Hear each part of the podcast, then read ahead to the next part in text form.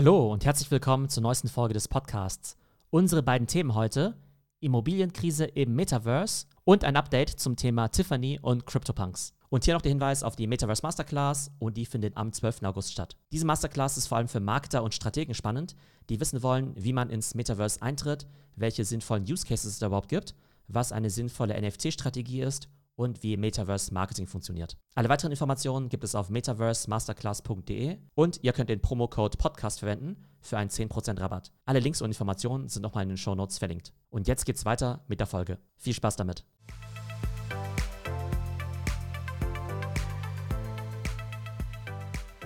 Immobilienkrise im Metaverse. In den letzten zwölf Monaten war es ja ein großer Trend, dass man sich virtuelle Grundstücke kauft in Metaverse-Plattformen wie zum Beispiel Sandbox, Decentraland oder auch The Other Side. Und die Idee dahinter war ja, wenn wir jetzt wirklich alle ins Metaverse gehen, dann wird es dort natürlich Plattformen geben, die besonders beliebt sind. Und auf diesen Plattformen wollen wir vielleicht die besten Grundstücke kaufen. Also quasi wie in der realen Welt wollen wir uns eben die Fifth Avenue in New York kaufen, die Maximilianstraße von München, nur eben das digitale Äquivalent in der Sandbox oder in The Other Side. Wir wissen natürlich, dass Krypto und NFTs insgesamt am Schwächeln waren in den letzten Monaten. Aber ich glaube, bei Metaverse-Grundstücken ist das Ganze noch ein Stück weit stärker ausgeprägt. Denn virtuelle Grundstücke im Metaverse, die waren ja schon immer ultra spekulativ, weil man ehrlich gesagt im Augenblick noch nicht so viel damit machen kann. Und selbst die Leute, die die Grundstücke kaufen, die können die in der Regel nicht bebauen. Wenn ihr jetzt zum Beispiel ein Stück Land in der Sandbox kauft, dann müsst ihr ja schon gewisse Skills haben, um dort dann eben eine Experience zu bauen. Und selbst wenn ihr die Experience gebaut habt, ist eben unklar, was man damit machen kann oder wie man das Ganze monetarisieren kann. Dazu kommt eben auch, dass aktuell ja relativ wenige User in diesen Metaverse-Plattformen unterwegs sind. Also im Gegensatz zu Plattformen wie Roblox oder Fortnite zum Beispiel. Das bedeutet, diese Grundstücke sind aus vielen Gründen eben nicht so besonders spannend. Also einmal habe ich als Besitzer selbst nicht wahnsinnig viel Utility, weil ich nicht viel damit machen kann.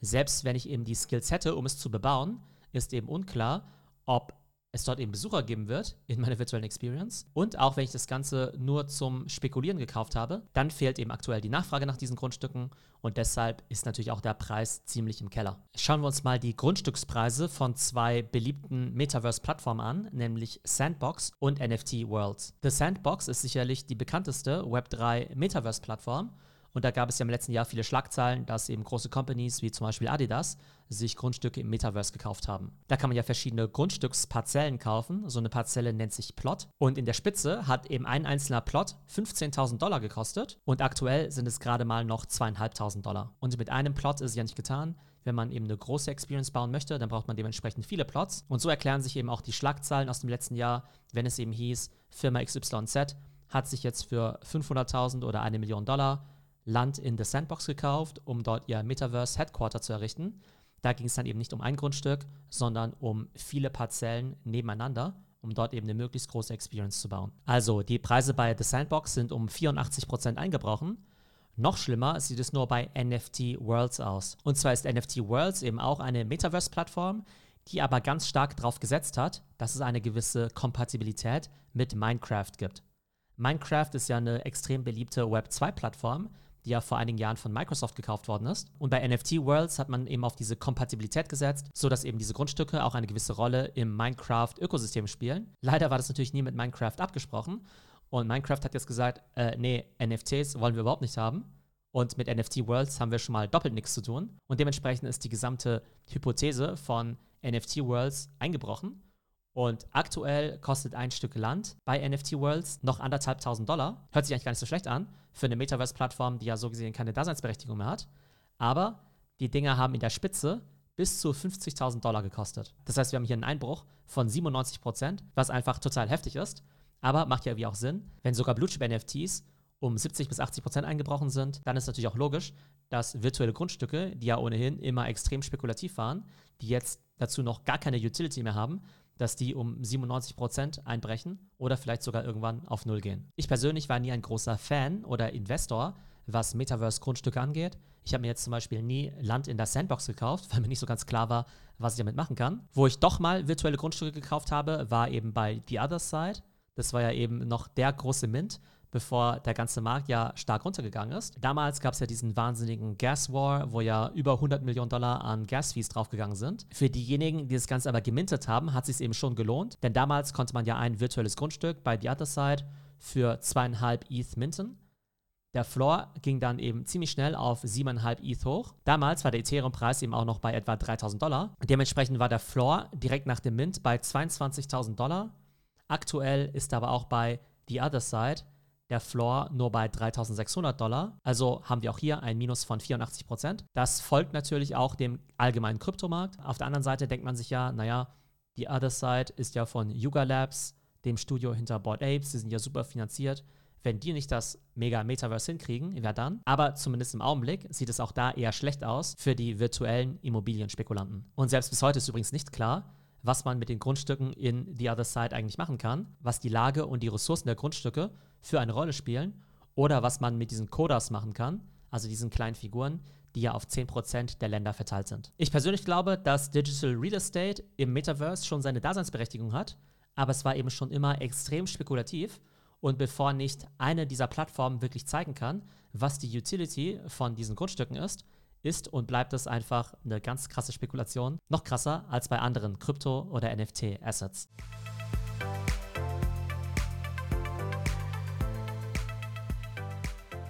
Tiffany und CryptoPunks in 20 Minuten ausverkauft. Es war ja eine der großen Stories aus der NFT-Szene in den letzten Wochen, die Kooperation zwischen CryptoPunks und der Juweliermarke Tiffany. Wobei Kooperation vielleicht zu viel gesagt ist, weil gar nicht klar ist, inwiefern CryptoPunks, also Yuga Labs, direkt involviert war. Aber die Story war ja, wenn man einen der 10.000 CryptoPunks besitzt, dann kann man sich eben ein NFT von Tiffany kaufen. Die nennen das Ganze NFTIF.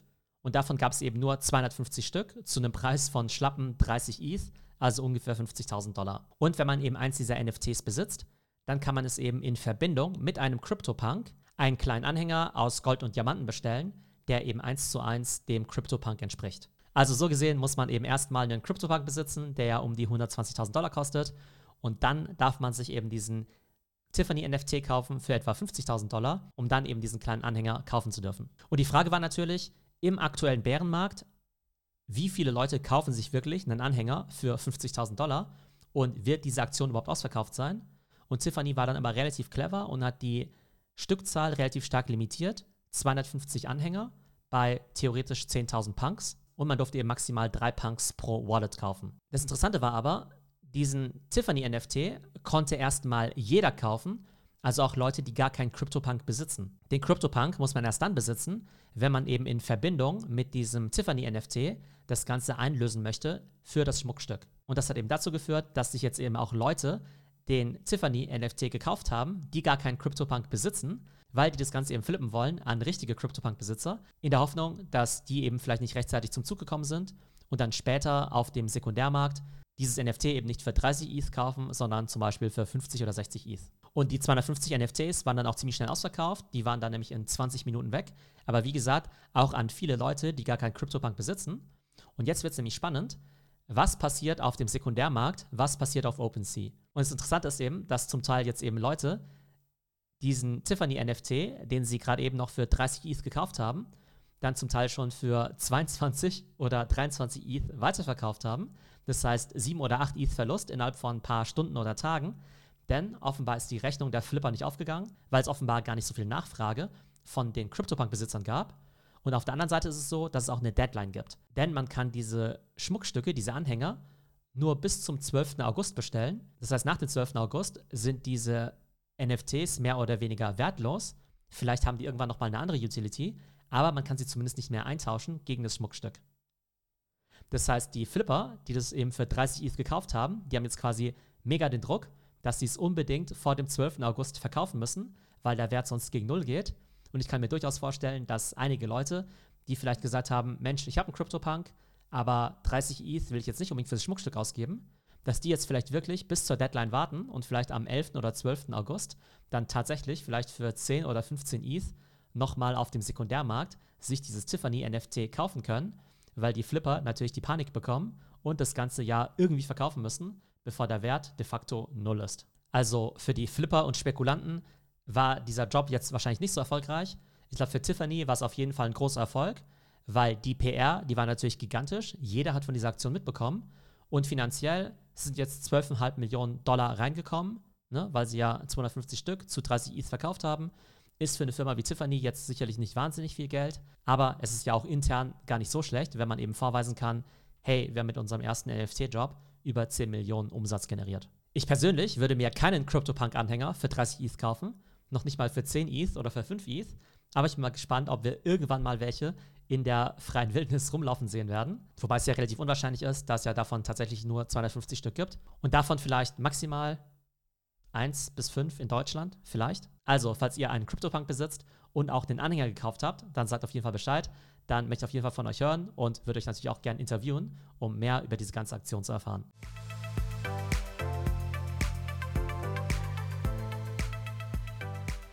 So, das war unsere heutige Podcast-Folge. Wir haben über die Immobilienkrise im Metaverse gesprochen und ihr wisst jetzt, dass ihr immer noch einen Tiffany-Anhänger für 50.000 Dollar kaufen könnt, wenn ihr den dazugehörigen CryptoPunk habt. Wenn ihr einen CryptoPunk besitzt und eben das Tiffany NFT noch vor dem 12. August kauft und einlöst.